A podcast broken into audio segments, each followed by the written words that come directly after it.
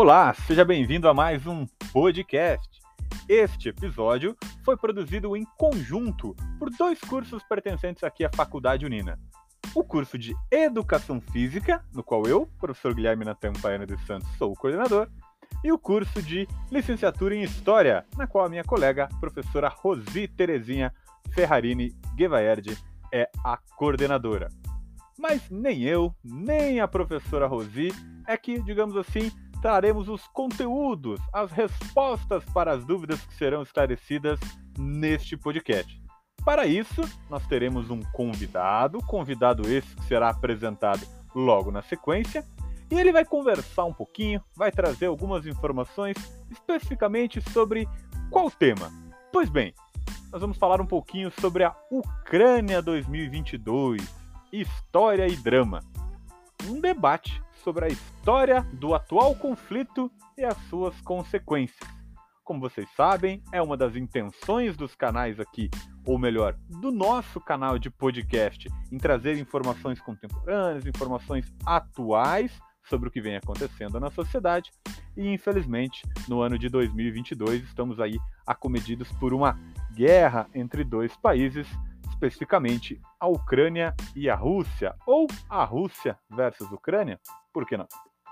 Então, na sequência, farei a apresentação do nosso convidado e aí sim, mais adiante, farei algumas perguntas para que ele possa esclarecer para vocês de forma sucinta algumas dessas dúvidas, algumas dessas questões que envolvem este tema. Fique por aí, retornamos em breve. Até mais!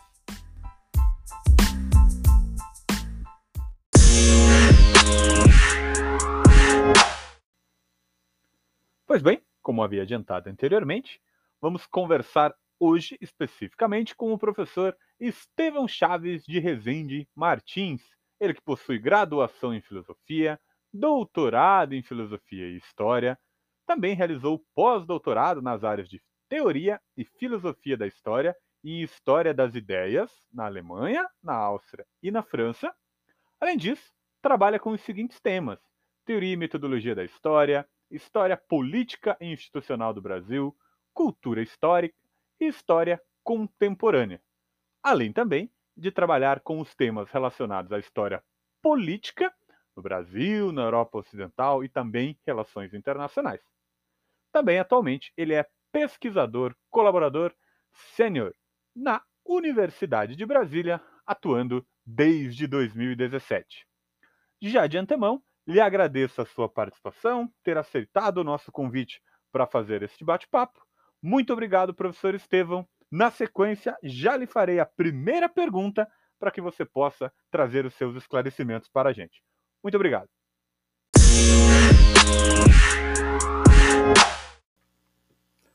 Vamos lá, professor, para que a gente possa iniciar o nosso bate-papo aqui sobre o nosso tema. Por que o Vladimir Putin tomou a decisão de invadir o território ucraniano? Sei que essa não é uma pergunta fácil, é uma pergunta que pode envolver diversas questões, mas para iniciar, para fazer de uma forma introdutória, veriam algum motivo ou alguns motivos mais específicos para que isso esteja acontecendo neste momento? Não haja dúvida de que existe uma imensa nostalgia no mundo russo de hoje e no personagem de Vladimir Putin, do antigo Império Czarista e da União Soviética desaparecida em 1991. A busca de manter a qualquer preço sua respectiva zona de influência e de criar barreiras intransponíveis para o assim chamado grande inimigo, entendido como sinônimo do Ocidente, são um problema que ameaçaria uh, o status que a Rússia considera possuir de potência mundial e de grande ator global no mundo contemporâneo. Ela cuida de tentar proteger, pelo menos nos extremos das suas fronteiras a leste, quando intervém brutalmente em 1995 na Chechênia, o Putin era primeiro-ministro de, de Vladimir Yeltsin, e na Geórgia em 2004, quando intervém de maneira também armada e brutal na Abecásia, criando a República da Ossétia do Sul e zonas de protetorado russo, e, mais particularmente, em 2014, com a anexação da Crimeia. É fato que a concepção de que a Ucrânia nunca foi um país à parte é, desempenha um papel importante no processo de análise da questão. A Ucrânia nunca foi um país independente até 1991. Até então, toda essa gigantesca área a leste da Europa é uma área que sempre se confundiu com o Império Russo e depois com o Império Soviético.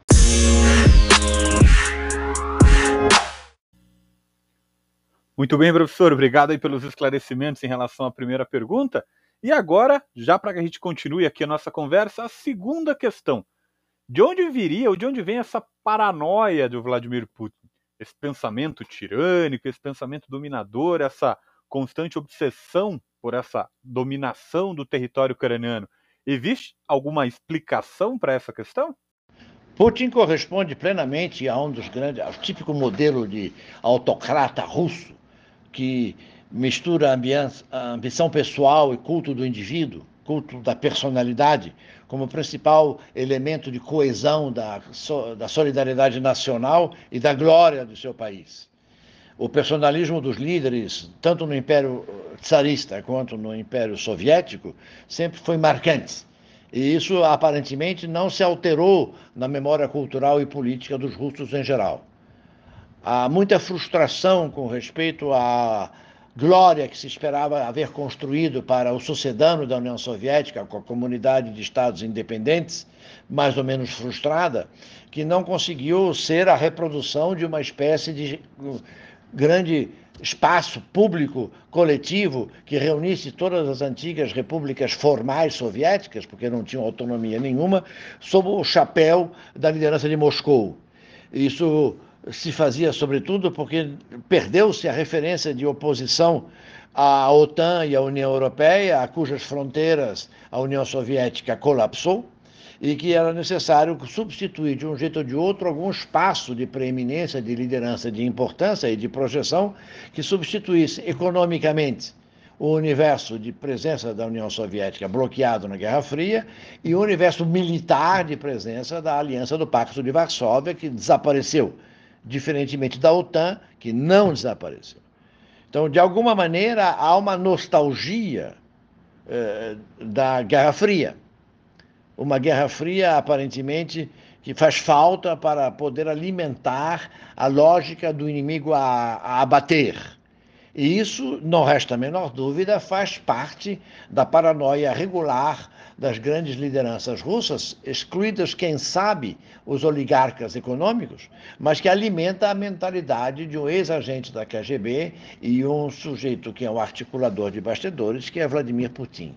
Então, a paranoia tem longas raízes históricas e tem fortes raízes personológicas. Perfeito, professor. Excelentes esclarecimentos. E agora trago uma, uma questão aqui que para muitas pessoas às vezes pode passar um tanto quanto imperceptível, ou as pessoas, de modo geral, podem não ter exatamente essa noção. Mas enfim, uma guerra ela não se faz só com armas, com bombas e com destruição. Talvez as manipulações das massas, as manipulações muitas vezes feitas por meio da mídia, por meio das informações que são repassadas, também são muito importantes quando se decide entrar, digamos assim, neste meio é, de combate, se é que a gente pode chamar dessa forma. E aí, em relação a essa guerra digital e a opinião pública, essa disputa na rede, na rede de internet particularmente, o que, que o professor poderia comentar um pouquinho para a gente sobre isso? É fato que a guerra é uma guerra sangrenta, dolorosa, assassina, terrivelmente dura a suportar, que lida com as pessoas como se fossem grãos de areia ao sabor do movimento da maré do poder. No entanto, há uma grande força política recente que vale não apenas para o espaço ucraniano ou para o espaço russo, mas também para outros espaços mundo afora, notadamente no Brasil, que é a guerra digital. Saber comandar as tropas de redes sociais, disputar espaços, versões e adesões na rede ou nas redes, tornou-se uma grande prioridade. Disse desde há muitíssimo tempo que quando estoura uma guerra, seja ela efetiva, seja ela meramente artificial, a primeira vítima sempre é a verdade.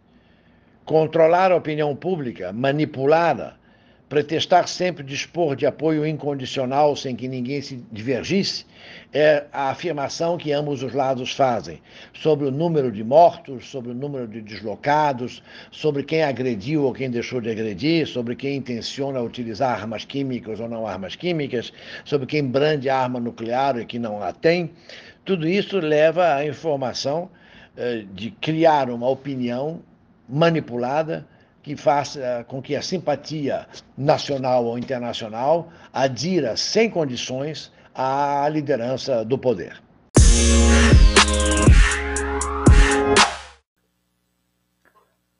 Excelente, professor. Agora eu vou lhe trazer uma última pergunta para que a gente possa finalizar aqui esse nosso bate-papo, que mesmo sendo uma conversa breve, com certeza ela trouxe muitos esclarecimentos aí para quem está nos ouvindo. Utilizando assim então de um termo é, mais americanizado, o day after, o que, que a gente pode imaginar assim do dia seguinte e depois, né, o pós-guerra? Quando cessar este conflito Rússia versus Ucrânia, o que, que pode a gente pode esperar de consequências deste período? Já se percebeu que a guerra leva a um impasse. Existe um estrangulamento econômico financeiro. Então, o dia seguinte da guerra está cada vez mais complicado. Existe uma tentativa de neutralizar a Ucrânia como ator econômico, político e estratégico na fronteira entre a Rússia e o lado ocidental da Europa, embora ela seja a, entidade política de maior população, de maior território, tirando a própria Rússia, que esteja contígua à fronteira da União Europeia e à fronteira da OTAN o que é transformado para muitos comentaristas numa espécie de ameaçador fantasma que esteja assombrando o futuro do leste europeu. No entanto, percebe-se que, de um jeito ou de outro, muitos participantes desse conflito pensam, sobretudo, no que vai sobrar para depois.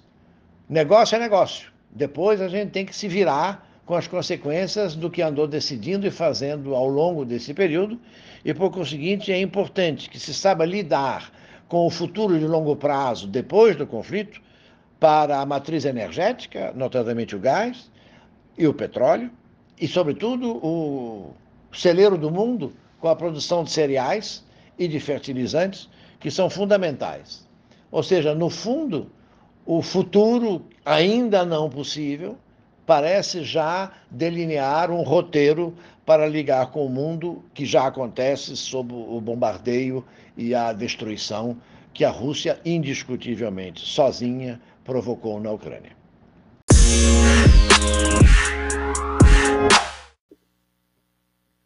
Muito bem, professor. Agradeço imensamente sua participação aqui na nossa conversa de hoje, uma conversa curta, mas nem por isso menos importante. Certamente trouxe esclarecimentos aqui muito relevantes né, para que a gente pudesse compreender um pouquinho mais sobre este assunto, sobre a questão da guerra Rússia versus Ucrânia. Obviamente que este é um assunto que precisa ser tratado com maior, digamos assim, maior tempo, né? É, que a gente precisa debater um pouquinho ele de forma mais aprofundada. E agora que eu venho passar a notícia que esse podcast, para você que está nos ouvindo, ele foi apenas uma pílula, apenas um, uma síntese, né? uma degustação daquilo que será tratado quando, no dia 12 do 4, no dia 12 de abril agora, nós teremos uma live também com a participação do professor Estevam, que trouxe aqui a, o seu conhecimento amplo sobre o assunto. E aí sim, nessa live, ele vai trazer de forma um pouco mais aprofundada, vai ter um tempo maior para debater sobre este assunto. Então vamos deixar bem claro aqui para não ter confusão. No dia 12 do 4, às 19h30, pelo YouTube, pelo canal do YouTube da Faculdade Unina, teremos uma live que eu vou reproduzir aqui na íntegra. O seu título seria o mesmo deste podcast: Ucrânia 2022 História e Drama. Um debate sobre a história do atual conflito e suas consequências. Repetindo aqui, hein? Dia 12 do 4 às 19h30. É preciso fazer uma inscrição.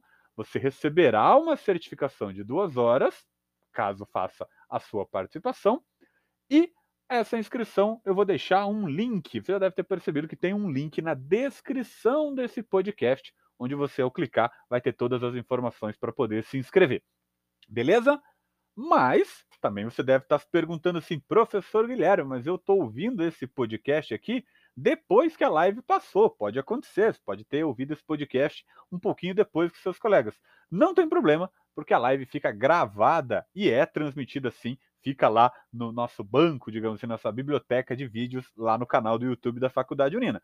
Mas aí, por óbvio, você não terá direito à sua certificação. A certificação é para quem participar ao vivo. Então não perde tempo, acessa o link que tem na descrição desse podcast, garante a tua inscrição, garante o teu certificado e aproveita também para tirar suas dúvidas e fazer um bate-papo com o professor Estevam, mandando mensagem lá no chat. Beleza? Dito isso, encerramos aqui mais um podcast, mais um episódio. Voltaremos em breve aí com novidades sobre este ou sobre outros assuntos, se assim forem necessários. Grande abraço a todos, muito obrigado. Grande abraço, tchau, tchau.